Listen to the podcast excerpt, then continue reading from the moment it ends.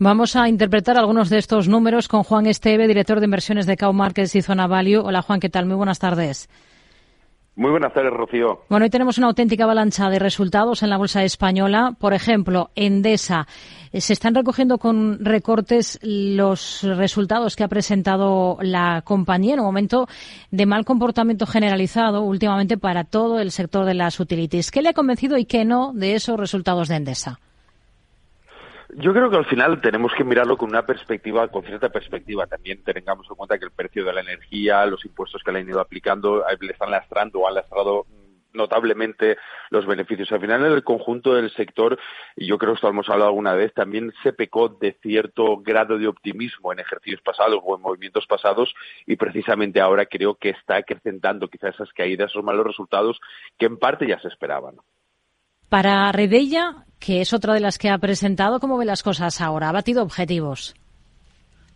Sí, aquí también tenemos que tener en cuenta que precisamente esos resultados sí que han sido positivos, pero aún así, dentro, de, ah, dentro del mismo sector, tenemos que ir muy en cuenta también, viendo precisamente cómo se están comportando y teniendo en cuenta también que puede haber cierta volatilidad también en las operaciones, ya no solamente por el resultado de la empresa, sino por las operaciones de compra que se vayan realizando y que pueden acelerar también a aumentar esa volatilidad que tenga el propio sector. Y aún así hmm. sería bastante cauto en, ambos, en ambas compañías. En el lado positivo hoy tenemos a Indra, sobre todo, con subidas de más del 7%. Ha anunciado un dividendo de 25 céntimos por acción para julio. Ha elevado previsiones.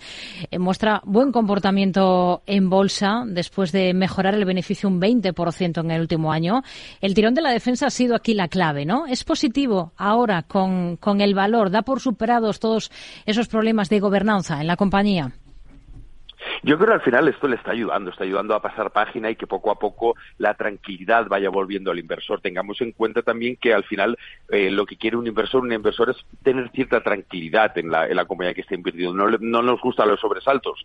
Pero al final tener ese apoyo de defensa, como estabas comentando, tener esos buenos resultados, está ayudando poco a poco a poder pasar esa página y a que vuelva cierta tranquilidad. AENA, otro de los protagonistas del día, beneficio récord de la compañía, gana, casi un 81% más, ha elevado el dividendo.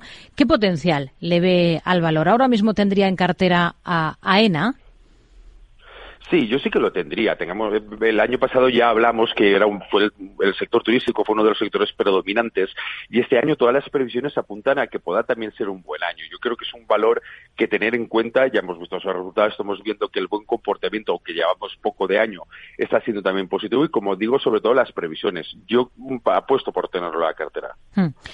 Y Amadeus, que mejora cifras un 60% y también aumenta la remuneración a sus accionistas. Lo mismo, al final de la lectura yo miraría el, el, sector turístico en conjunto. Al final estamos viendo, como digo, ese buen comportamiento, esos buenos resultados y las previsiones, o todas las previsiones, es lo que nos pueden avanzar ese buen comportamiento, o no buen comportamiento, en este caso buen comportamiento, que pueda tener y por lo tanto continúa siendo una muy buena opción. Hmm.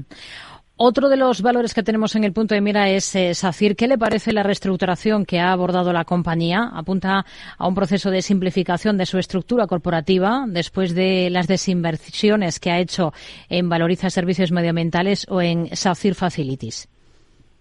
Eso ya lo, lo, hemos visto también, como poco a poco están intentando hacer una reestructuración del modelo para tener un modelo de negocio mucho más sencillo, entre comillas. Al final, las diversificaciones de las compañías en, grandes, eh, en grandes descomposiciones no ayudan a tener unos resultados concretos y tener siempre el mismo modelo de negocio en algo que sea entendible para la propia empresa y para los propios empresarios siempre suele ser una buena señal y siempre suele dar unos buenos resultados. Hmm. Visión para Gestam. No se están cotizando sus cifras con buen tono. Las presentaba al cierre de la última sesión. Hmm.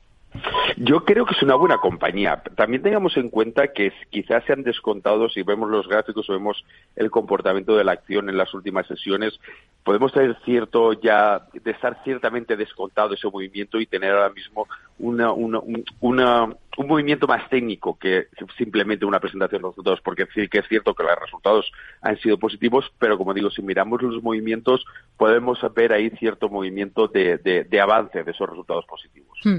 Hoy está recortando la compañía en bolsa casi un 4%. Hay otras del continuo que han presentado, como Farmamar, eh, se deja más de un 4%, pero sobre todo Soltec, que recorta por encima del 8,5%. Nos quedamos con este análisis de todas estas cifras, de todos estos resultados. Juan Esteve, director de inversiones de Cow Markets y Zona Value. Gracias. Muy buenas tardes.